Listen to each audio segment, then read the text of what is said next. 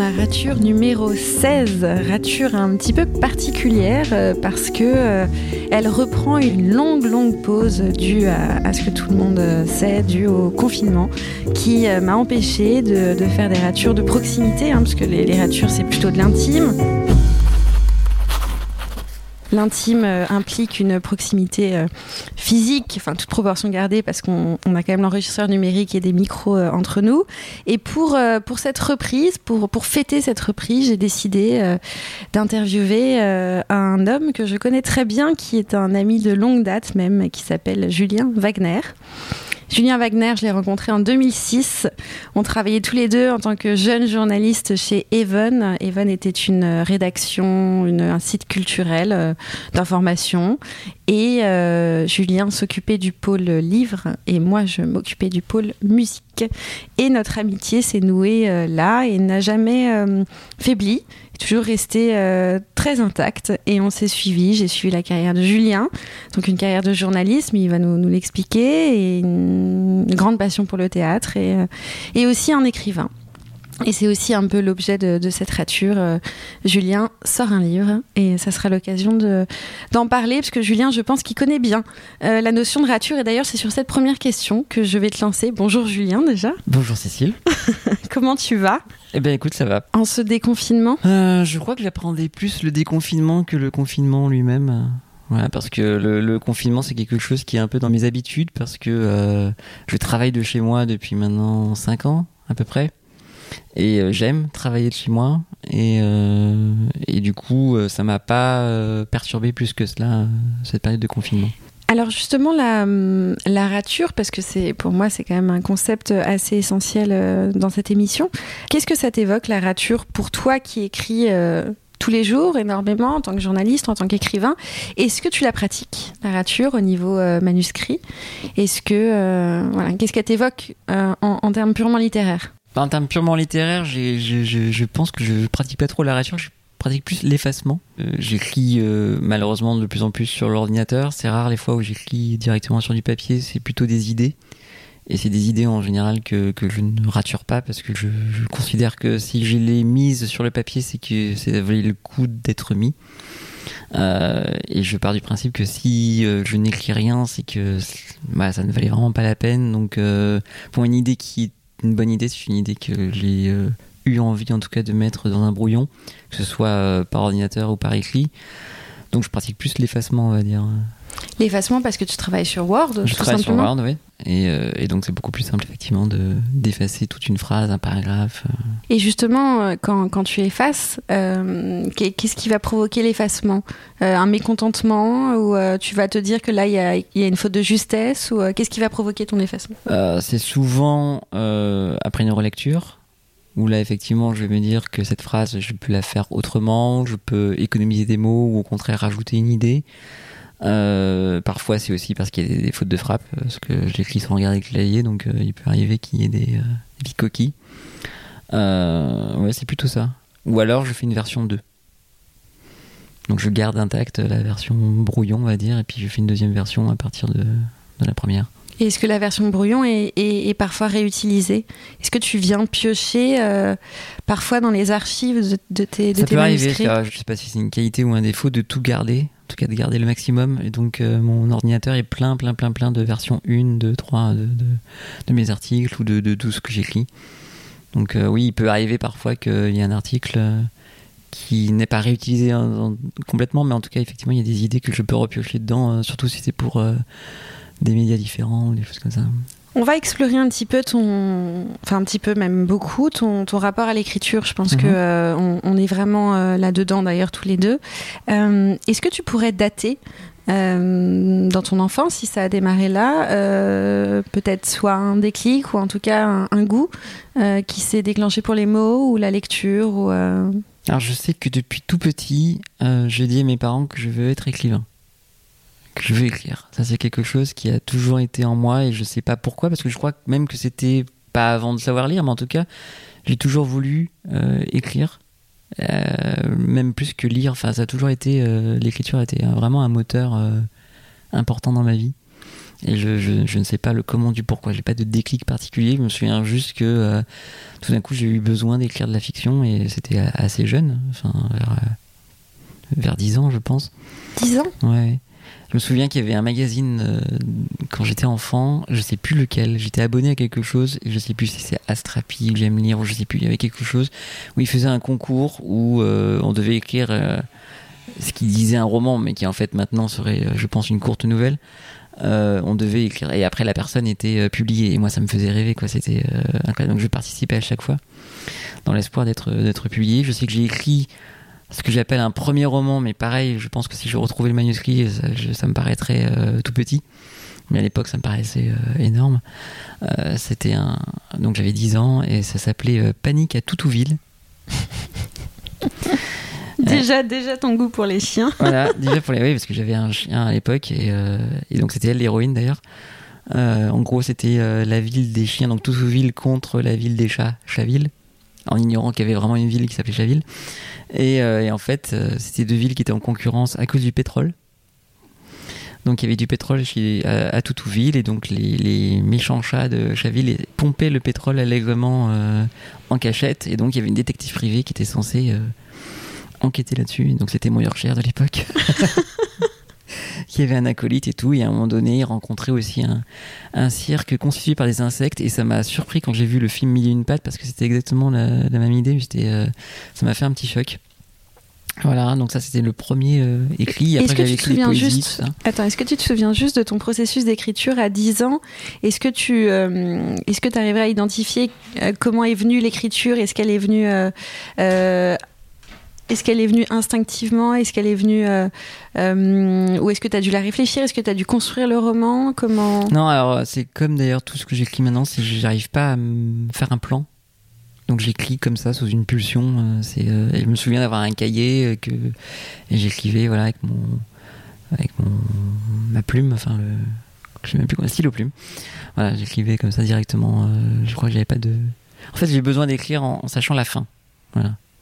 Et donc c'est un chemin qui va vers la fin. Mais tu sais pas forcément ce que tu vas écrire au moment où tu prends la plume. Non, non, non. Donc c'est, on est vraiment dans une, dans une écriture automatique presque. En gros, j'ai le début, le milieu, la fin. J'ai quand même un point au milieu, il faut que où je me dis tiens à, partir de ce point-là, qu'est-ce que est-ce qu'on va vraiment vers la fin que j'ai prévue ou pas? Mais j'ai besoin ouais de, de, de, au moins ce chemin-là et, et, de, me laisser surprendre euh, au fur et à mesure. Et à partir de, de, ce premier roman, première nouvelle que tu as écrit à, à écrite à 10 ans, euh, comment, comment le, ton rapport à l'écriture a évolué et surtout comment tu as construit, si tu as construit tes études autour de ça? Est-ce que vraiment il y avait une, une intention dans ta carrière d'aller vers ce hmm. statut d'écrivain? Écrivain ou journaliste, en tout cas ça a toujours été mon ma volonté. Euh, je me souviens qu'en parallèle, je faisais un, tous les dimanches. En fait, parce qu'il y avait aussi, par, euh, dans ce même magazine, ils avaient fait un, une sorte de, numéro zéro euh, d'un magazine qui s'appelait Maman Matin. En gros, euh, eux, ils avaient déjà tout écrit.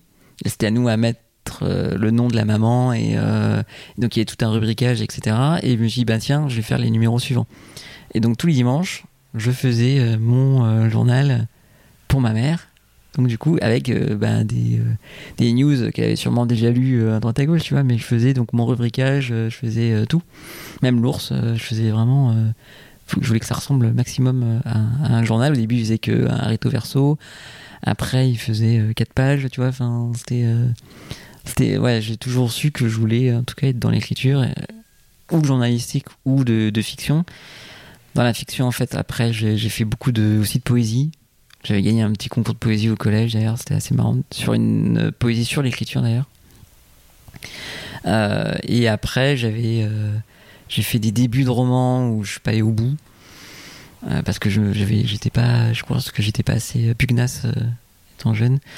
Et j'ai participé aussi quand même à plein de, de, petits concours comme ça à droite à gauche, au collège, au lycée. Avec des, euh, victoires ah, Une fois, ouais, quand j'étais en. Parce que j'ai vécu un, peu à Djibouti. Et donc il y avait un concours qui était lancé à l'époque, euh, je ne sais plus par qui, je trouve que c'était une institution, euh, ou alors c'était des, femmes des militaires qui s'ennuyaient, enfin je sais pas, en tout cas il y a eu un concours qui était lancé. Et, j'avais une machine à écrire à l'époque, ça c'était un truc de dingue. J'étais trop content d'avoir une machine à écrire. Ou là pour le coup, là aussi on efface, c'est le, le, petit ruban effaceur Et là, je raturais un petit peu plus quand même, je pense.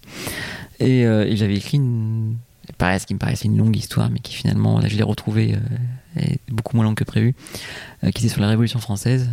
Ça, s'appelait Sous la Terreur. C'était une famille euh, parisienne sous la Révolution française, parce que c'est une de mes passions aussi. Et, voilà, j'avais eu un, prix également. Et, les gens qui l'avaient, voilà, parce que c'était anonyme, on disait pas les âges et tout, et les gens étaient surpris de l'âge que j'avais. T'avais quel âge à ce moment-là je devais avoir 14 ans. Ouais, 14-15 ans. Et qu'est-ce que ça t'a, qu'est-ce que ça t'a apporté ces prix, Euh, outre euh, une peut-être une confiance en, en ton statut d'écrivain euh, Est-ce que ça t'a ouvert des portes Rien, ou- rien, aucune confiance, rien, parce que je suis quelqu'un qui doute en permanence. Donc euh, je pourrais même avoir un concours là que je serais euh, en train de douter encore plus et euh, non non ça pas non ça m'a pas ça m'a juste conforté dans l'idée que oui je, savais écrire et que je, pense savoir écrire. Maintenant c'est tout. C'est tout. Ce qui, il a même pu y avoir des périodes où je n'écrivais pas du tout. Après un échec, en tout cas, je me souviens à la fac, j'avais écrit là pour le coup un roman et j'avais envoyé les maisons d'édition, j'ai eu que des retours négatifs et, euh, et ça m'avait vite euh, abattu. Donc je crois que j'avais plus rien écrit pendant euh, 4-5 ans, un truc comme ça. Hum. Tu te souviens de ce roman, de, Ouais, ouais. de l'histoire Ouais. euh Je me souviens de tout. Et alors là, pareil, je, je, je n'arrive pas à remettre la main dessus. J'ai juste retrouvé des bribes euh, et, euh, et je sais que je l'ai quelque part dans mes fichiers, mais que j'arrive pas à le retrouver. Ça s'appelait Synopsisme. C-Y-N-O-P-S-I-S-M-E-S. E C'était deux personnages, euh, c'était comment dire, deux narrateurs différents, un narrateur et une narratrice.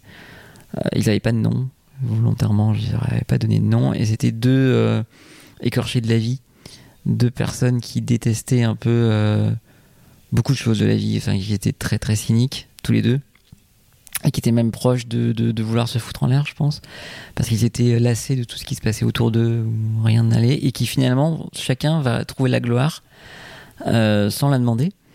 Lui, il devient euh, comédien parce qu'il est remarqué comme ça dans la rue. Elle, elle devient euh, journaliste euh, culture. Pareil parce que son franc-parler a désarçonné une personne qui du coup la met devant la scène. Et du coup elle elle devient donc la journaliste féroce que tout le monde redoute. Et lui est l'acteur que tout le monde redoute d'interviewer parce que il est cynique et désabusé de tout. Et ils en viennent évidemment à et la troisième partie du du bouquin c'était la rencontre des deux donc elle elle l'interviewait euh, et euh, c'était un jeu de séduction finalement qui se passait entre les deux euh, parce qu'ils avaient la même conception de la vie et d'ailleurs, à la fin, ils quittaient le plateau tous les deux. C'est pas mal comme ça. Ouais, il faudrait que je le retrouve, j'aimerais vraiment le Mhm. retrouver. Mais euh, Ouais, ça doit être caché quelque part. ouais, ouais, ouais. Un jour, ça, ça se révélera. Et alors, ton parcours, euh, vraiment, euh, si on doit parler d'études, euh, pour, pour comprendre si, si voilà, cette volonté d'écrire a, a- a aussi déterminé ton parcours d'études universitaires, qu'est-ce que tu as fait comme études Alors, bizarrement, j'ai pas fait des études de lettres. Ça, c'est une des Pourquoi choses. donc? Ben, je sais pas. C'est ça qui est très curieux, c'est que moi qui étais très bon en français et qui voulais absolument. Enfin, je savais pas vraiment ce que je voulais faire dans la vie. Il y avait la case journaliste qui restait un peu en tête, mais euh, je sais pas pourquoi. Je voulais absolument être dans cette branche-là et pourtant je ne me suis pas orienté vers là. Et j'ai fait des études d'histoire. C'était quand même ta deuxième passion. Ouais, qui était aussi enfin, les deux matières euh, Mm. fortes, c'était euh, le français et l'histoire. Et, mais, et l'histoire, c'est des histoires. Oui. Enfin, ouais. Il y a quand même. euh, tu restes dans, dans, dans, dans une dimension un peu romanesque, quand même, ouais, dans l'histoire. on n'est pas censé la- Oui. l'inventer, mais euh, Mm. Mais tu as choisi ça. Est-ce que tu considères, avec, ouais. avec le recul, que c'est une, une rature, ça, peut-être? Ouais, je me suis demandé aussi si je m'étais pas un peu euh, saboté. euh, Saboté, ouais. Je crois que je me suis beaucoup saboté beaucoup de fois, et, et ça, ça a été un, un premier acte, on va dire. Parce que c'est vrai que j'aurais pu être prof de lettres et que l'idée en fait d'être prof me terrifiait. Euh, L'idée de faire le même métier toute ma vie me terrifie. Mais l'histoire, qu'est-ce qui a motivé ton choix de, fait- faire l'histoire? par la passion que j'avais de la Révolution française. Je me suis dit, ben tiens, euh, je vais pouvoir approfondir la chose. Alors qu'en fait, pas du tout. On, on l'a abordé euh, une semaine, peut-être un peu plus, euh, en troisième année. et, voilà, c'était très frustrant. D'ailleurs, c'était des études très frustrantes parce qu'on abordait à chaque fois qu'une De manière thématique. très superficielle. On a abordé par exemple pendant toute une année le XIIIe siècle, campagne et ville. Euh, si j'avais su que c'était ça, je sais pas si je me serais orienté vers l'histoire. Et euh, voilà. Et donc c'est vrai que ça a été mon. T'étais pas à Paris à ce moment-là? Non, j'étais à Metz. Oui, donc t'es originaire de Metz, hein? Bah, mais ouais, j'ai beaucoup vécu à Metz. Euh, Je suis pas, je suis pas né là-bas, mais on a- même mes parents sont d'origine lorraine. Enfin, ma mère est née à Paris, mais a beaucoup vécu en Lorraine, et mon père est né est lorrain, euh, pure souche. D'accord. Et euh, avec ces études d'histoire, qui ont duré combien de temps d'ailleurs euh, 4 ans. 4 ans, donc t'es sorti avec un master. Là aussi, je me suis euh, saboté. Vas-y, raconte-nous. Euh, en fait, j'ai réussi les trois premières années euh, sans souci particulier. Je suis arrivé à la maîtrise, euh, ce que disait, à l'époque on disait la maîtrise, donc je je sais pas si on dit master 1. DESS, non? Non, non, c'est après ça. C'est après.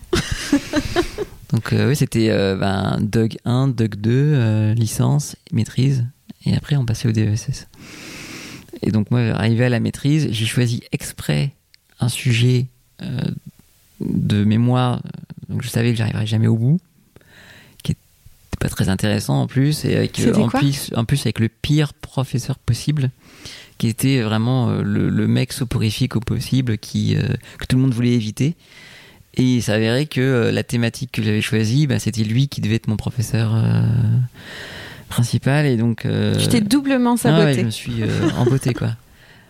Euh, et donc, c'était la- le cinéma français vu par la, non, la Seconde Guerre mondiale vu par le cinéma français de La Combe-Lucien de Louis Malle à Lucie Aubrac de Claude Berry. Ce qui voulait dire voir. C'est presque un de sujet films. de thèse. Ouais, mais ce qui voulait voir beaucoup de films dans un endroit où on pouvait pas. hein, parce qu'à Metz, il n'y avait pas énormément de films. En fait, de- dans ma tête, c'était l'idée, c'était de pouvoir vivre à Paris. T'avais ce rêve? Ouais, ça c'était un rêve plus que tout, parce que je me suis toujours senti attiré euh, par Paris. Je, je sais pas pourquoi, c'est comme si j'avais vécu à Paris déjà avant, mais c'était mon but ultime dans la vie, c'était de vivre à Paris et de faire des études de théâtre et de de de de, de, tout- journalisme, mais pas à, pas à Metz. Je voulais absolument être à Paris. Et donc je pense que inconsciemment ou pas, en tout cas, je me suis dit si je choisis un sujet où il faut que je vois des films dont la plupart ne sont pas trouvables à Metz, il y aura sûrement ça à Paris. Donc il faut que j'aille à Paris. Et? Et ça a mis un peu plus de temps que ça. J'ai quand même passé mes examens parce qu'on a aussi des partiels euh, en parallèle que j'ai réussi.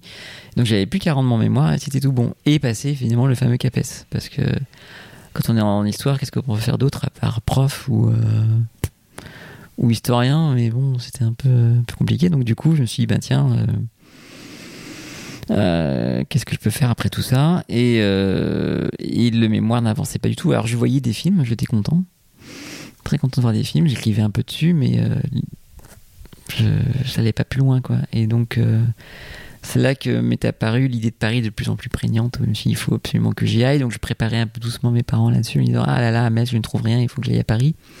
D'autant plus que j'avais deux amis de Metz qui venaient de quitter Metz pour Paris. Donc, je me suis dit, ben tiens, je peux toujours loger sur place. Et puis, euh, puis voilà. Donc, du coup, je faisais quelques allers-retours comme ça sur, sur Paris je préparais un peu le terrain, vraiment, euh, pour euh, dire c'est là-bas que je vais habiter. Et après, en parallèle, j'ai trouvé un stage au Républicain Lorrain, qui est l'organe de presse de la région.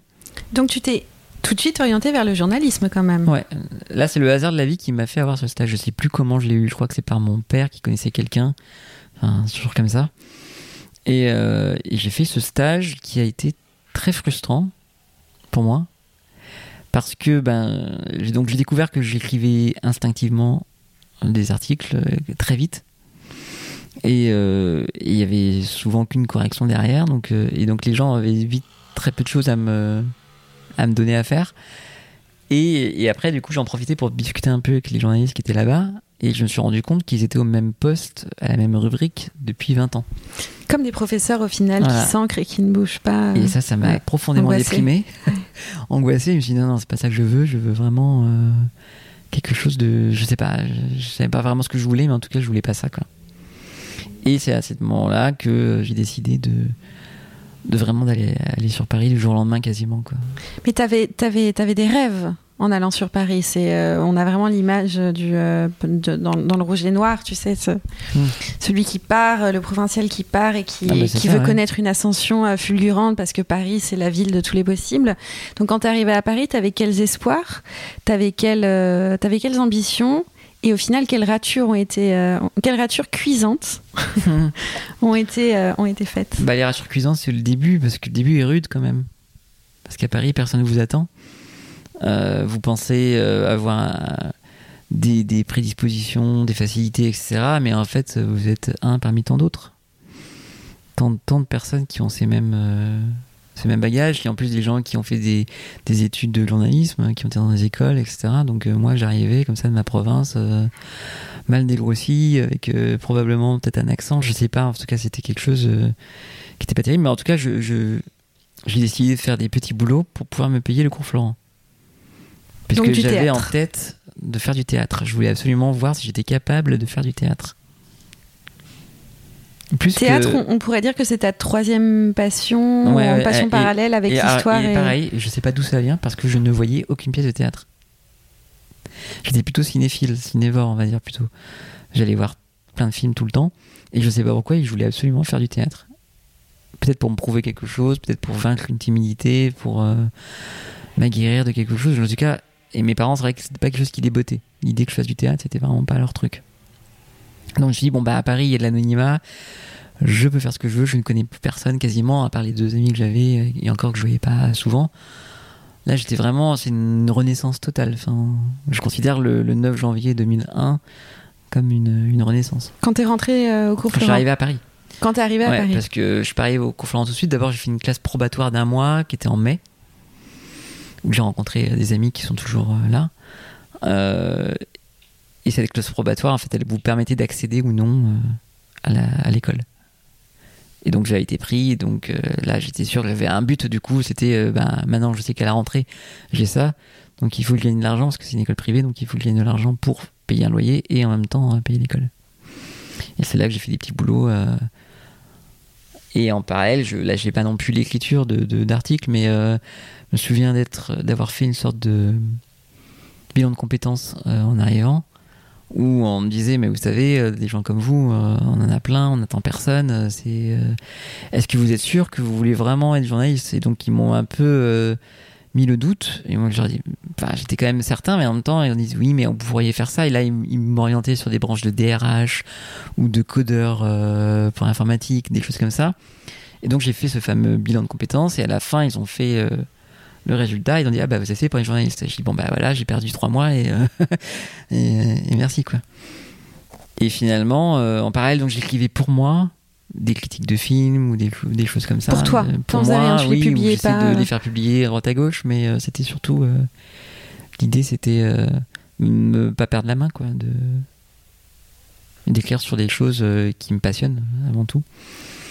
Et les cours Florent, il y avait, il y avait une ambition professionnelle derrière ou c'était juste un, goût que tu voulais Non, euh, enfin non, c'était vraiment l'idée de, de, de, faire du théâtre et de, de en, professionnel. Pareil avec cette optique du euh, j'ai peut-être quelque chose de différent et finalement on rentre dans une classe où on est 30 et, euh, et on est 30 différents et même si on a fini à, à la moitié en première année, c'est j'ai continué, j'ai fait les trois années et voilà, et qu'est-ce que, qu'est-ce que tu retiens des cours Florent au final? Je retiens pas mal de choses finalement. Euh, j'ai, retenu que j'étais capable déjà de, d'être sur une scène, de, d'y prendre euh, goût. Vraiment, c'était un, déclic. Euh, enfin, parce que on avait souvent des, des examens face ou un jury ou un public, et donc voilà, là on est on est obligé. Enfin, c'était une révélation. Je, là, pour le coup, j'étais pas sûr. Je est-ce que euh, bah, répéter un rôle, c'est ok, mais après être sur une scène face à des gens, et en fait, je me suis rendu compte que c'est un, plaisir sans nom et que, au contraire, ça, ça a décuplé l'envie et, euh, et que l'idée d'incarner une autre personne que soi, c'est formidable. J'étais même plus angoissé au moment des applaudissements parce que d'un coup, voilà, tout retombe et on redevient soi et, euh, et c'est fini quoi. La, période intense qu'on a vécue est, terminée jusqu'à la prochaine représentation. Mais euh, du coup, non, non, j'ai appris ça. J'ai appris aussi que j'étais capable d'écrire du théâtre parce que du coup, on a eu des examens. On donnait en première année, on avait un premier examen qui était passionnant. S'appelait ah, je sais même plus comment ça s'appelait. En tout cas, c'était. Euh, il fallait écrire des scénettes à partir de tableaux qu'on voyait. Donc, il y avait des tableaux de, de Botero, notamment. Il y avait des dessins de Penne et d'un autre dont j'ai oublié. En tout cas, c'était. euh, voilà, il fallait partir de, de- de ce dessin ou arriver à ce dessin, euh, trouver une situation donc, autour de ça. Et donc, je me suis dit, bah tiens, je vais écrire des scénettes. Il y avait des dialogues? Ouais, ouais. C'est là que j'ai découvert que ce qui me terrorisait avant, c'est-à-dire écrire des dialogues, dans tout ce que j'écrivais, j'écrivais, j'essayais de mettre le maximum de, de descriptions pour éviter les dialogues parce que c'est quelque chose qui me, qui me produisait une hantise totale. Je les trouvais pas justes, je trouvais, bah, bah, j'étais, pas très content de mes dialogues. Là, j'étais obligé. Et en fait, euh, ça a eu un, pareil, eu un déclic euh, du dialogue et de des scènes absurdes. C'est là que j'ai découvert, j'étais euh, attiré vers l'absurde, même si je savais que j'étais un petit atti- attiré par ça parce que j'étais fan des Monty Python, des choses comme ça, mais écrire de l'absurde, c'est, différent. Et, c'est là que j'ai vu que j'avais une écriture qui tirait vers du UNESCO, parce que- qui, qui était quelqu'un que je découvrais aussi à ce moment-là. C'était, c'était voilà, vraiment une vraie découverte. Et la vraie, vraie, vraie découverte, c'est en troisième année où là, on est obligé de faire un atelier de A à Z euh, en tant que porteur de projet et on devait être aussi acteur dans d'autres projets des, autres. Et là, on n'a aucune aide, rien, on doit tout faire. Euh, on doit faire la mise en scène, on doit faire les décors, les costumes, euh, etc., etc. Donc, soit on pouvait prendre une pièce qui existait déjà, ou soit en écrire une soi-même. Et donc, la plupart prenaient une pièce qui existait déjà. Moi, je me suis dit, bah tiens, c'est le moment ou jamais d'écrire une pièce soi-même. Et c'est là que j'ai écrit ma toute première pièce après une, une scénette que j'avais inventée euh, quelque temps avant euh, pour un examen. Donc, ça s'appelait Le Paris de Lutétien. Et qui était euh, donc euh, un peu ma vie quelque part déformée, puisque c'était un, provincial, mais sauf que lui il vivait dans une, communauté autarcique quelque part en France et qui était censé être un élu dont voilà qui devait aller à Paris, qui était l'Éden attendu dans les Écritures, euh, pour voir si c'était vraiment euh, aussi paradisiaque pour pouvoir emmener après la communauté. Sauf que quand il arrivait à Paris, ben, c'était une- un bouleversement tellement intense dans sa vie qu'il oubliait complètement sa communauté et qui devenait, devenait encore plus parisien que les Parisiens, euh, voire très odieux. Et, euh, voilà. Et cette pièce, euh, qui était dans l'esprit vraiment très, euh, très Monty Python, euh, on était trois pour dix personnages. C'était un du grand n'importe quoi, je pense, à à désarçonner complètement le, jury qui était venu nous voir. Autant le public était à fond, parce que c'était drôle, autant le jury était euh, perdu, parce que déjà tous les autres ateliers étaient quasiment que des drames. Il y avait du viol, de l'inceste, des trucs comme ça. Enfin, et au cours Florent, ils étaient très branchés sur le drame euh, absolu. Il fallait que les gens soient tout nus à un moment donné. Enfin, c'était un truc euh, comme ça. Alors que moi, j'arrivais avec un truc complètement. euh, Iconoclaste en plus, voilà, et, et tra- tragicomique en fait. Oui, tragicomique, ouais, finalement. Ouais, derrière la farce, il y a, il y a- il y a un peu de drame et du fond. Et ils m'ont dit, mais vous n'avez absolument pas l'esprit Florent, euh, vous avez l'esprit des chiens, etc. euh, ou Robin des Bois. Et je dis, bah, cool. Moi, j'étais content. Mais, euh, et après, cette pièce, on l'a jouée plusieurs fois à Paris. Mais Tu l'as joué au, coup, au théâtre du Petit Gymnase, c'est ça? Non, non. D'abord, on l'a joué trois semaines au Bouffon Théâtre, qui est dans le 19e, avec la première équipe. Et euh, longtemps après, je l'ai rejoué avec une autre équipe. Et là, c'était à- au Feu de la Rampe, Feu de la rampe, c'est qui ça. n'existe plus maintenant. Qui, qui Théâtre des Feux de la repris. Euh, voilà, on l'a joué trois mois. Donc tu as gardé quand même des traces euh, très vives euh, de, de, de cette formation euh, théâtrale, parce que même aujourd'hui, tu fais encore des cours de Ouais, théâtre. je fais toujours du théâtre. euh, là, je suis dans une troupe et euh, on monte des projets régulièrement. Et euh, oui, c'est important. Donc ça, c'est quelque chose que tu n'as jamais raturé et que, à mon avis, tu ratureras jamais. Le théâtre fait partie de ta vie. Je pense. ouais.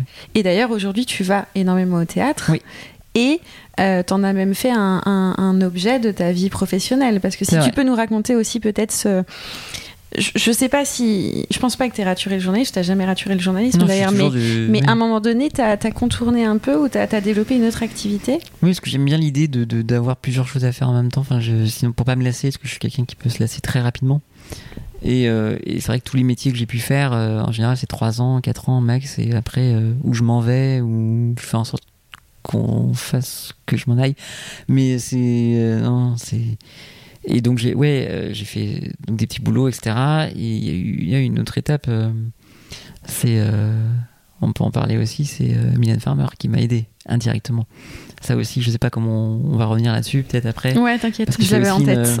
c'est quelque chose qui. Voilà, là, là c'est la partie journaliste et la partie théâtre. En fait, c'est quand j'ai un petit boulot, j'étais à la Fnac et j'étais au, rayon spectacle. Enfin, j'étais à la billetterie. Et en fait, on recevait régulièrement des invitations pour euh, voir des spectacles et après conseiller les gens au mieux. Et la plupart de mes collègues ne prenaient rien. Et moi, j'ai quasiment pris tout. J'allais voir tout, bah, parce qu'ils avaient des, des, familles ou des choses comme ça, et moi j'étais au conflant en, parallèle, donc je me suis dit, bah, tiens, je vais faire mon éducation théâtrale euh, en même temps, quoi. Donc j'ai vu plein, plein, plein, plein de pièces. Euh, j'allais euh, peut-être 3-4 fois par semaine. C'était, c'était génial d'avoir des places gratuites comme ça et bien placées en plus. et des spectacles, on même, il y en a certains que j'ai revus après. Enfin, c'était une vraie éducation théâtrale.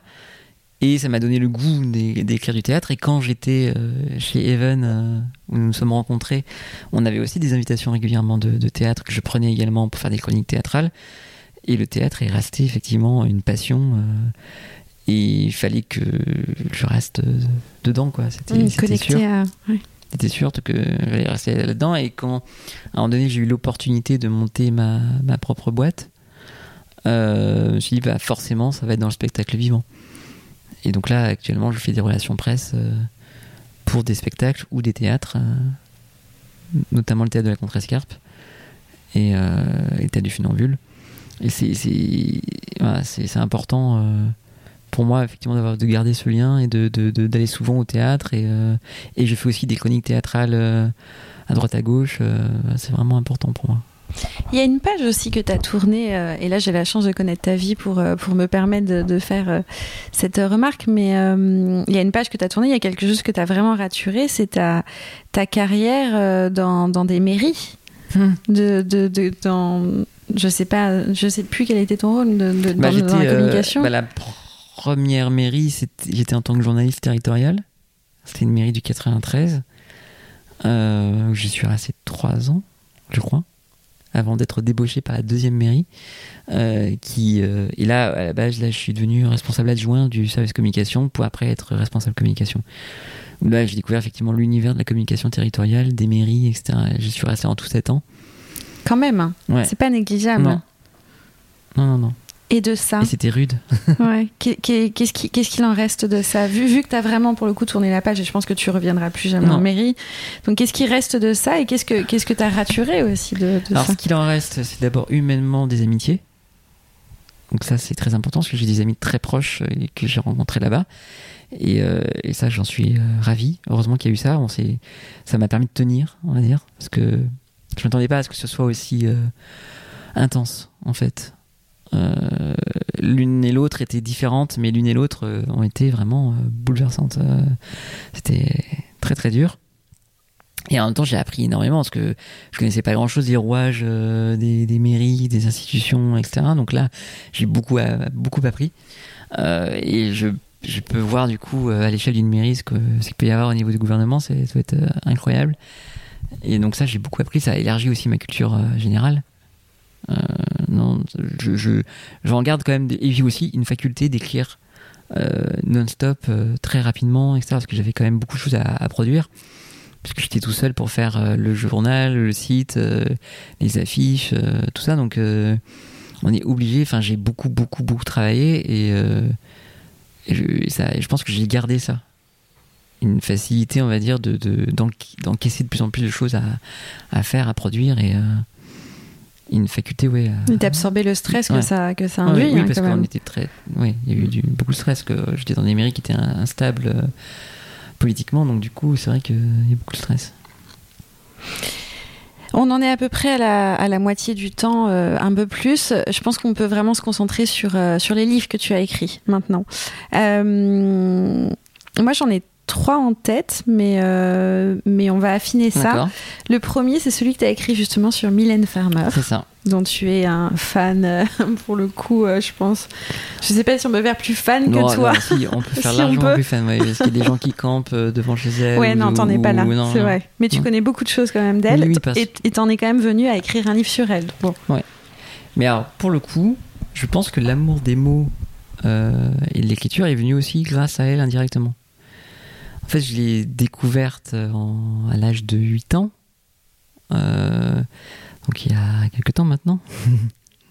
une bonne trentaine d'années. Euh, C'est ton premier amour, en fait. Oui, oui, bah oui, ça a été une, une révélation parce que j'ai pas eu de. Comment dire euh, On m'a pas orienté vers des choses. euh, mes parents m'ont pas dit il faut lire ça, ou tiens, ou faut écouter ça, etc. Donc j'ai tout fait de l'apprentissage euh, de lecture, d'écriture, de musique, de, de cinéma, tout ça par moi-même, globalement. Et euh, Emilia Farmer, en fait, c'était en voyant un, clip à la télé, c'était euh, Tristana qui était une relecture de Blanche-Neige vue euh, par euh, son acolyte Laurent Boutonnat. Donc c'était pendant la Révolution russe, etc. Donc il y a des choses, tout d'un coup, il y a des images, des symboles. Enfin, c'est très fort. Surtout quand tu as 8 ans, de voir des choses aussi. euh, je pense que j'aurais un enfant de 8 ans, je ne le laisserais pas regarder parce que c'est assez violent en plus.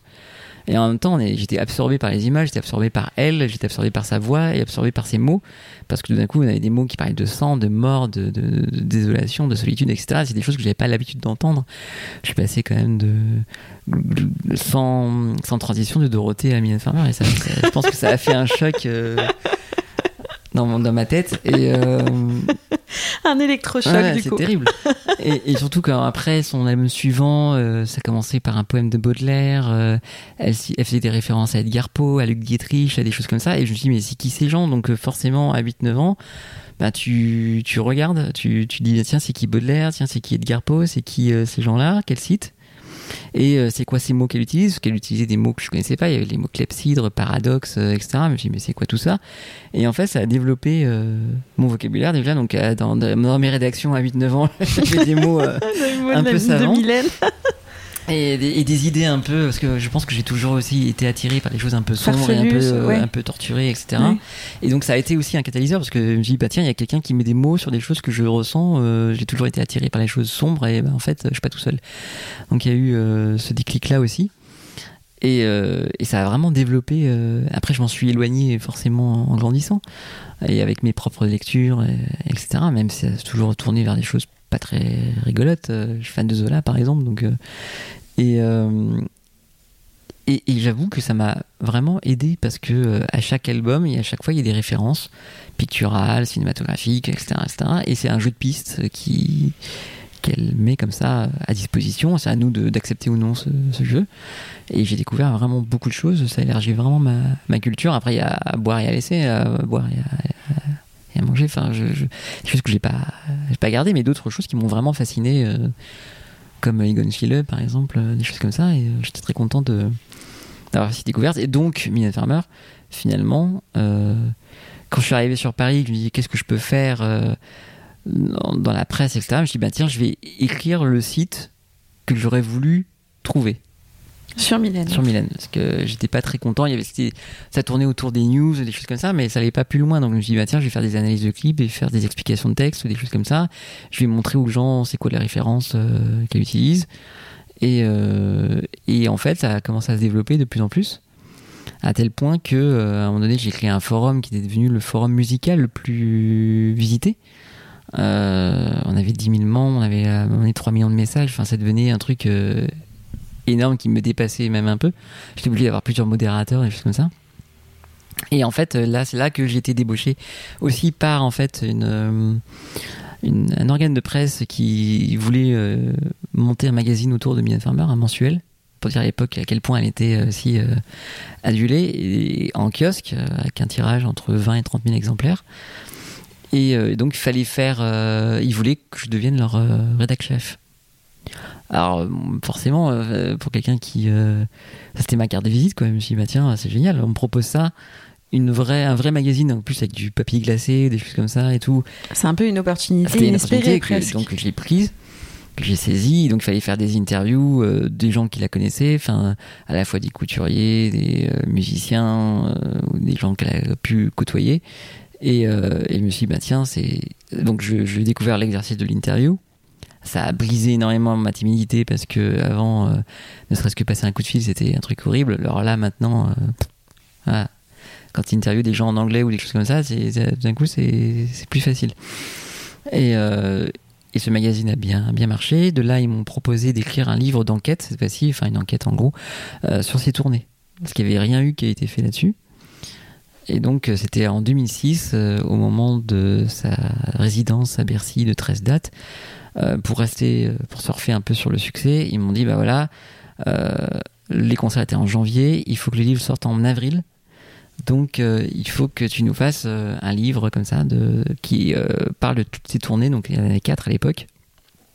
Et donc, fallait rencontrer plein de gens. Donc des danseurs, des, euh, musiciens, des couturiers, euh, des concepteurs de scène, euh, des choses comme ça. Et il fallait trouver les contacts. Il fallait les contacter, les rencontrer pour ceux qui voulaient parler, parce que tout le monde ne, veut pas forcément. Et après, bah, retranscrire et puis écrire, faire de l'archivage aussi, faire trouver des, des, choses de l'époque, des coupures de journaux, des choses comme ça. C'était un travail. Donc là, je me suis mis. je travaillais encore à la Fnac à ce moment-là. Donc je me suis mis en, mois d'indisponibilité. Enfin, c'était, je pouvais pas quoi. Donc je l'ai fait en un mois.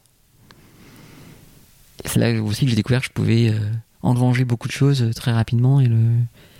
Mais je pense que quand on est passionné, forcément, c'est plus facile. Et donc le livre est sorti. Il était. Euh,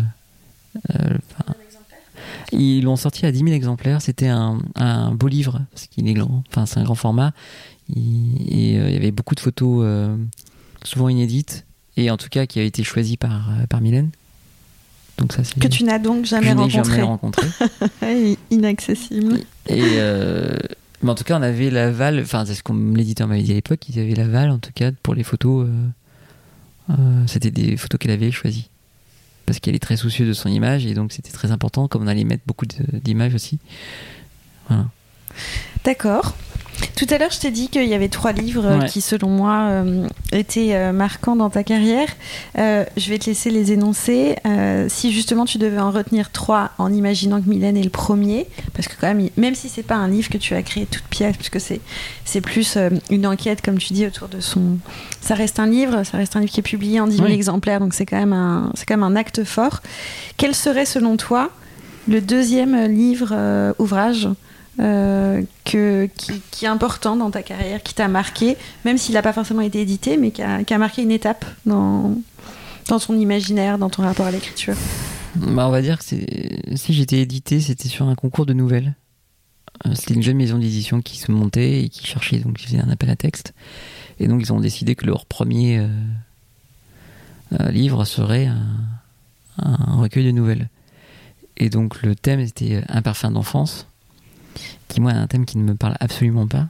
Parce que j'ai pas du tout, du tout la nostalgie de l'enfance et, euh, je me doutais que la plupart des, euh, des textes allaient être euh, ah bah, chez ma mamie ça sentait bon la tarte à l'abricot, des choses comme ça. Et moi c'était quelque chose qui, qui c'est pas possible quoi. Et je me suis dit, bah tiens, je vais me prêter l'exercice. Pour moi, c'est vraiment à chaque fois, je vois ça comme des exercices, un exercice de est-ce que je peux écrire une nouvelle sur une thématique donnée et comment la détourner? Parce que je. Donc voilà, j'ai plus écrit cette nouvelle dans l'idée finalement de me moquer du thème. Euh, la nouvelle s'appelle euh, Je suis la comète de Halley, où c'est une, gamine, euh, je me suis inspiré un peu de mon enfance en Martinique, où c'est une gamine qui, parce que quand j'étais en Martinique, c'était au moment du passage de la comète de Halley, donc on en faisait un truc énorme, enfin, c'était, on en parlait beaucoup, et donc pour le carnaval, on était tous déguisés en comète. Bon, en fait, c'était juste un, on avait un t-shirt jaune avec euh, une, baguette avec une étoile au bout, tu vois. Mais euh, pour nous, c'était un truc de dingue. Et donc, j'ai décidé euh, d'écrire là-dessus. Donc, c'est une gamine qui était, qui allait être la comète de Halley pour le carnaval. Et qui, en fait, est une gamine qui commence à devenir un peu odieuse avec les autres parce qu'elle elle se sent vraiment objet céleste. Et, et donc, et le parfum, en fait, vient à la fin où où elle se fait euh, badigeonner euh, par une rivale de, de, goyave et qui attire du coup euh, tous les colibris, toutes les guêpes, etc. Et donc à la fin, elle finit en lambeaux, ravagée par les colibris, les guêpes, tout ça, qui tous les jeter sur elle et, et elle peut pas monter sur le char et c'est sa rivale qui monte sur le char à sa place. Cruel donc. C'est très cruel, oui, mais, mm. l'enfant c'est cruel pour moi. Mm.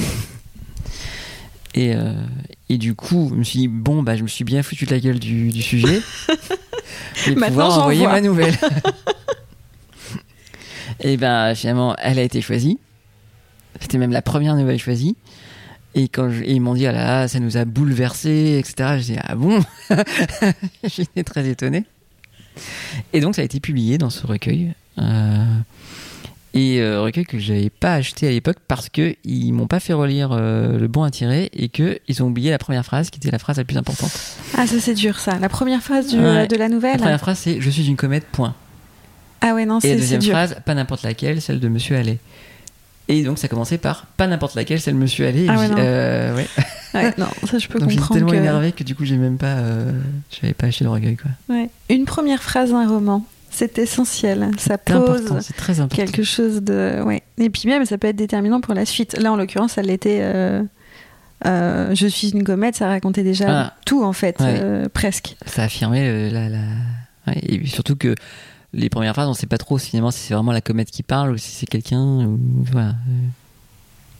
Donc il nous reste un temps pour parler de, euh, de ton ouvrage, Ouais, le, bah, celui qui va apparaître du coup Celui le, qui le va 23 apparaître. juin le 23 juin, qui a été décalé à cause de. du Corona, Voilà. Euh, donc publié aux éditions. des souffles Les littéraires. souffles littéraires, merci. Et ça s'appelle Gangrène, une histoire d'amour. C'est ça. Alors, est-ce que tu peux euh, déjà nous, nous raconter euh, cette histoire d'amour, qui évidemment, comme on a pu le sentir, ne doit pas être une histoire simple Non. et merveilleuse Non. Et surtout après, ce qui m'intéresserait de savoir, parce que je crois que c'est un roman qui date quand même peu, euh, de, quelques années, c'est comment t'en es arrivé à, à le publier finalement, ce livre Alors qui était resté. euh. Oui, je veux bien. Euh, donc c'est ce que j'appelle une anti-romance corrosive, on va dire. Donc c'est l'histoire de Chloé, qui est une jeune femme libre, indépendante, autonome, enfin en tout cas qui veut absolument être libre, autonome, et qui ne veut pas être régie par les sentiments, et qui donc décide de ne jamais aimer. Et, ou en tout cas de ne pas être touchée par l'amour, parce qu'elle elle trouve que les gens euh, sont ridicules quand ils sont amoureux, etc. Et c'est quelque chose qu'elle veut s'éviter à elle-même. Donc euh, euh, elle fait en sorte, elle est complètement imperméable aux sentiments, donc pas aux choses du sexe par exemple, elle cumule les amants, mais en tout cas, dès qu'elle voit que les gens s'accrochent, elle les jette. Et ça désarçonne beaucoup son entourage qui pense qu'elle passe à côté de quelque chose. Et elle, elle soutient mordicus que non, ça sera comme ça toujours, surtout qu'il n'y a pas d'élément déclencheur, enfin je n'explique pas le pourquoi du comment elle est comme ça. Et euh, jusqu'au jour où elle rencontre un jeune homme qui sourit en permanence et qui la trouble euh, totalement.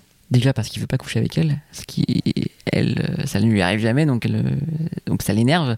Et en même temps, du coup, elle veut en savoir plus. Et en fait, plus elle le côtoie et plus elle tombe finalement dans les filets de l'amour, jusqu'à se sentir dépossédée d'elle-même, jusqu'à euh, oui, considérer que c'est une gangrène euh, qui, qui ronge euh, son ancien euh, elle. Euh, elle, il y a ce dédoublement comme ça où des fois il y a l'ancienne, la nouvelle Chloé qui parle à l'ancienne en disant mais tu n'aurais jamais fait ça avant et pourtant là je le fais, je suis en train de ramper finalement devant quelqu'un alors que jamais je ne pensais le, le faire avant. Et donc et on il s'avère que ce garçon n'est pas si angélique que ça et plutôt pervers narcissique, on dirait ça maintenant. Et en fait, surtout, on découvre que le, le garçon n'est pas arrivé par hasard à sa rencontre. Ah ah. Suspense. Voilà. Alors j'imagine que ça se finit mal, Ça se finit, non, pas forcément. non? Non, en tout cas, c'est chaque début de chapitre a un titre euh, euh, volontiers, euh, enfin médical, de l'ordre du médical. Donc il y a les premiers symptômes, il y a la gangrène, il y a Tu l'amputation. files la métaphore de la euh, Voilà, gangrène. oui, ça va jusque tout ça, ouais. Hmm. Ce livre, tu l'as écrit quand? Alors j'ai écrit il y a quelques années maintenant, qui était, je pense que c'était né euh, après une rupture, mais moi je peux pas écrire quand je vais mal, donc du coup euh, il faut digérer les choses et après on peut écrire. Donc euh, quand j'allais bien, donc j'ai- une fois que j'allais bien, j'ai pu écrire ce, roman que j'ai envoyé, qui à la base s'appelait juste Gangrène avec un point d'exclamation. Je voulais, vraiment que ce soit comme un cri du cœur, etc. Et finalement je l'ai envoyé à des maisons d'édition et j'ai reçu, j'étais content des réponses manuscrites, ce qui n'est pas toujours le cas. Manuscrite Ouais. Écrite euh, ouais. de la main de quelqu'un De l'éditeur, ouais. Ah, Donc ça avait donc dépassé le comité de lecture. Enfin, ça eu- marque une certaine estime. Voilà, donc Mm. j'étais content. Le problème, c'est que euh, je me suis dit, bah tiens, à partir de ces remarques, je vais pouvoir travailler le texte. Sauf que en fait, ces remarques ne m'ont pas aidé du tout. Parce que il y en a certaines qui me disaient, on aime beaucoup le style, mais pas l'histoire. Et d'autres qui me disaient, j'adore l'histoire, mais pas le style. Alors je dis, bon, bah là, je ne sais plus quoi faire. donc on va remiser gentiment ce texte, on va le mettre dans un tiroir numérique et on va plus y toucher. Et en parallèle, j'ai écrit autre chose. parce que Là, je suis sur une trilogie de science-fiction young adulte. Donc vraiment tout autre chose. Et, euh, et en fait, quand j'ai vu l'appel d'offres de cette maison d'édition, qui est toute, une toute nouvelle maison d'édition, qui est lancée par la Poste, enfin par la Société littéraire de la Poste, euh, ils avaient fait un appel à texte et je me suis dit, bah tiens, j'ai un roman sous la main, ça tombe bien. Je vais quand même le relire pour voir si ça. C'était le a seul de roman, juste Julien, que tu avais sous la main à ce moment-là, de- d'abouti, de, non, non, j'avais aussi finalisé. ou- ce- le, le premier tome de la trilogie euh, de science-fiction. Et ils avaient aussi demandaient aussi des pièces de théâtre. Donc là, j'ai quelques pièces de théâtre sous la main. Donc euh, j'en ai envoyé deux. Du coup, ai demandé est-ce que je peux envoyer deux textes? Ils m'ont dit oui. Donc j'ai choisi une de mes pièces de théâtre et j'ai choisi ce roman-là que j'ai d'abord relu et retravaillé un petit peu pour euh, pour le remettre un peu au goût du jour et aussi de mes de mes idées. Et je l'ai envoyé sans, sans espoir particulier ou quoi. Ok, j'avais même oublié que j'avais envoyé parce que j'ai reçu une réponse, mais dans mes spams. Alors du coup, euh, elle était là depuis euh, quelques jours. Et c'est là qu'ils m'ont dit il faut qu'on qu'on se rencontre. Et, euh, et voilà. Et comment ça s'est fait alors? Bah, ça s'est fait très facilement, surtout qu'en plus on est à 5 minutes à pied l'un de l'autre. Donc du coup ça s'est fait très très rapidement. Et je les ai rencontrés, ils m'ont dit tout le bien qu'ils pensaient et de la pièce et du roman, donc ils vont publier les deux. Ils m'ont dit que je pouvais choisir la couverture, je pouvais vraiment participer si je voulais à cette aventure. euh, vraiment, ce que je pense qu'il est une, une chance donnée aussi aux, auteurs que de, faire partie du processus. C'est ça aussi qui m'intéressait. Pas seulement livrer mon texte et après euh, quelqu'un le corrige et puis euh, hop, il est publié. Moi, je voulais participer à la couverture, je voulais euh, à la quatrième de couverture, je voulais participer à tout ça, quoi. Est-ce qu'ils est-ce qu'ils ont publié d'ailleurs in extenso ou ils t'ont demandé de, de, de raturer Alors, il y a certains, forcément certains des, passages des- de. des- des corrections. Euh, donc, ils l'ont filé à un correcteur professionnel Mhm. avec qui, après, j'ai eu des échanges pendant deux semaines où, où lui il m'a raturé les choses, justement. de, de forme, de fond? Les De- deux. Ouais. Lui, il voyait des, quelques incohérences. Il me disait, tiens, là, il faudrait aussi euh, rajouter des choses pour euh, donner plus de densité au personnage, ou là, il faudrait aller vers ci ou vers ça, etc. J'étais libre ou non d'accepter. Donc, il y a des fois, je dis, bah là, je suis absolument pas d'accord, parce qu'il il- il y a des fois, il voulait euh, politiser un peu le personnage, et moi, pour moi, c'était absolument pas le propos. Donc, il y a des choses que j'ai. euh, euh, j'ai pas suivi ses conseils, d'autres, au contraire, il m'a bien aidé sur des choses, et voilà, j'ai même réécrit une fin complètement. Euh, je crois que je rajoutais 30 pages de fin qui étaient absolument pas euh, dans le truc et qui voilà je voulais en fait la première fin que j'ai trouvé trop abrupte donc je me suis dit tiens je vais faire une sorte d'épilogue et je rajoute encore euh, beaucoup Enfin, ouais, j'ai pas mal rajouté j'ai plus rajouté que raturé finalement et euh, ouais c'était voilà, des questions de forme d'orthographe aussi ou de de, de de concordance des temps enfin des choses comme ça euh. Oui, de forme. Ouais. Après. Et ça a duré euh, finalement quelques temps parce qu'après j'ai relu une dernière fois pour le bon tirer et je me suis encore euh, Mm. corrigé des choses. Mais c'est à l'infini. Hein. Ouais, c'est- Ça m'a rappelé ce peintre, je sais plus qui c'est, qui allait encore au Louvre euh, alors que sa peinture était déjà euh, exposée et qui continuait de la entre en, en cachette, qui continuait de la travailler. Je sais plus qui faisait ça. Il y a une nouvelle de Balzac, comme ça, Ah ouais. avec euh, le peintre Fragonard, ou je, je sais plus, mais c'est un prénom qui est proche de ça, où c'est un peintre qui, euh, qui n'en finit plus de, travailler, de retravailler son œuvre et au final, euh, il l'abîme complètement, Ah oui. ou même elle devient complètement noircie, je me souviens plus. Ça s'appelle Le chef-d'œuvre inconnu. Magnifique, d'ailleurs. C'est une nouvelle. Comme t'aimes bien les, Ah formats ouais. un peu impactants, euh, je te, je te Mais on finit à un moment donné par ne plus aimer son texte. Ouais. Ah, mais à la fin, faut, ouais, faut arrêter de, de le lire. Donc là, et- je acheter une pause. Qu'est-ce que qu'est-ce que t'attends de euh, d'une édition comme ça de- C'est ton Bah, premier roman, enfin Premier roman publié. premier roman cas, publié, ouais. Donc qu'est-ce Bah, qu'on attend déjà, d'un euh, c'est. Je, suis... bon, je suis content, c'est que le, le rêve de gosse est réalisé. Il a mis un certain temps, mais il s'est réalisé. Donc euh, j'attends surtout de, de- que, qu'il trouve, peu importe l'audience qu'il aura, mais au moins un écho. Surtout ça, en fait, que ça, qu'il soit lu par des gens. Euh, alors après, combien il y en aura, je sais pas, mais euh, lu par des gens et que ça les fasse euh, réfléchir. Que ça les, les amuse, parce qu'il y a beaucoup d'humour. Que je sais pas, hein, que ça provoque une réaction en tout cas. Ça sera disponible en librairie? Librairie et sur Kindle. D'accord. Diffusion de combien d'exemplaires? Euh, en fait, c'est aux librairies de faire la demande. Je... Donc euh, voilà, si tout d'un coup tout le monde le réclame, bah, il y aura autant d'exemplaires que de gens qui le réclament. Est-ce que tu as l'impression que euh, que maintenant ça y est, tu es vraiment devenu euh, l'écrivain que tu voulais être? Non. Est-ce- ça, ça- ça- ça n'atteste pas quand même de de quelque chose ça, te légitime pas encore Alors, davantage quelque dans- part, c'est une preuve que j'ai pu le faire et euh, voilà. Mais non, je pense que la légitimité, elle arrive au bout de je sais pas combien de romans, mais en tout cas, il faudra encore un certain temps pour moi. Et euh, on finira peut-être sur ça. Euh, tu as dit en parallèle que tu étais euh, qu'une de tes pièces de théâtre était éditée. Mm. Au souffle littéraire aussi. Euh, bah, je veux bien que tu nous en parles, parce que je sais que tu as, un goût certain pour le théâtre et que c'est aussi assez drôle et, Ouais. et rocambolesque. Et, donc j'aimerais bien Alors, ça savoir. sortira en décembre. Ça s'appelle Odieux Festin. Et c'est une. Comment dire C'est une tragique comédie. Euh, forcément, j'adore mettre du tragique dans la comédie et inversement. Euh, et c'est le dernier repas en fait. C'est le soir de la fin du monde. Tout le monde est au courant. C'est sûr que c'est la fin du monde. Et donc euh, c'est une cour d'immeuble où se retrouvent quelques voisins qui décident de faire une dernière fête, même si ils ne s'entendent pas forcément très bien les uns les autres. Donc ils sont sept comme ça à, festoyer tristement, mais sûrement. Et ça invite un huitième convive qu'ils ne connaissent absolument pas. Il arrive en plus euh, en dimanche, et le mec il est euh, avec un haut de forme, euh, queue de pie, etc., des belles manières et tout. Et il s'invite à leur table. Et eux, ils ne savent absolument pas de qui il s'agit. Et lui, il les connaît tous. Voilà le pitch. Comme un, comme un, un Alors, dieu. Voilà, qui est-il? Est-ce que c'est Dieu? Est-ce que c'est pas Dieu? Est-ce que voilà. Donc c'est très cynique. Est-ce que, est-ce que euh, il te reste des rêves? Parce que voilà, ton rêve d'enfant, il a, même si tu estimes qu'il n'a pas été réalisé, néanmoins tu l'as quand même publié. Est-ce qu'il y a des rêves qui te restent, euh, des choses que tu aimerais encore devenir ou faire? Je crois que ça tourne surtout autour de l'écriture, hein, tout simplement. Ça serait De un prix, ça serait. Bah, non, des euh, prises, euh, non. Non, mais c'est que les, les, les prochaines choses que j'écris soient publiées également et trouvent un écho. Et notamment ta trilogie à Et laquelle donc, tu tiens quand même, hein. oui, là, j'y tiens beaucoup. c'est une trilogie de science-fiction et c'est le plus, la plus, là, pour le coup, c'est la chose la plus ambitieuse. longue, ambitieuse que j'ai pu faire. Là, le livre fait 590 pages euh, pour l'instant, le premier tome. Donc, euh, et j'ai prévu que ce soit en trois tomes. Donc, du coup, euh, oui, il y, a- il y a de quoi faire. Et puis, j'ai plein, plein, plein d'histoires que j'ai envie d'écrire. Donc, voilà, la, la hantise, c'est surtout de mourir avant de les avoir écrites.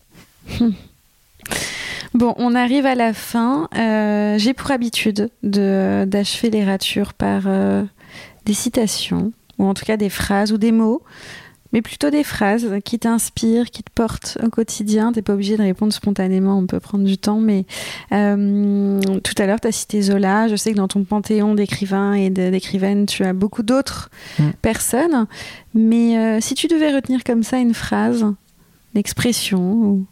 L'homme est un apprenti, la douleur est son maître, et nul ne se connaît tant qu'il n'a pas souffert. c'est de qui? Je crois que c'est de Musset. J'aime énormément cette phrase, elle me, elle me guide. Ainsi qu'une phrase toute bête qu'il a, c'est euh, ce qui ne se fait pas ne devait pas se faire. euh, Qui, pour moi, ça aussi, ça me guide. Mais après, euh, tu parles d'auteurs, euh, je sais pas, il faut que je, tu veux que je te cite des auteurs? Non, non, Non. mais Alfred de Musset, c'était très bien. C'est Mhm. bien de citer du Musset, c'est rare. tu peux redire la phrase un tout petit peu moins vite? Alors, Tu te souviens l'homme est un apprenti, la douleur est son maître, et nul ne se connaît tant qu'il n'a pas souffert. Qu'est-ce que ça, en quoi ça résonne chez toi cette phrase? Bah justement, que les ratures euh, dans la vie nous permettent de- d'avancer. Et les ratures peuvent être synonymes de souffrance, Ouais. mais c'est pas pour autant que c'est mal. Non, non, mais il faut les garder en mémoire en tout cas. D'où la rature et pas l'effacement. C'est vrai.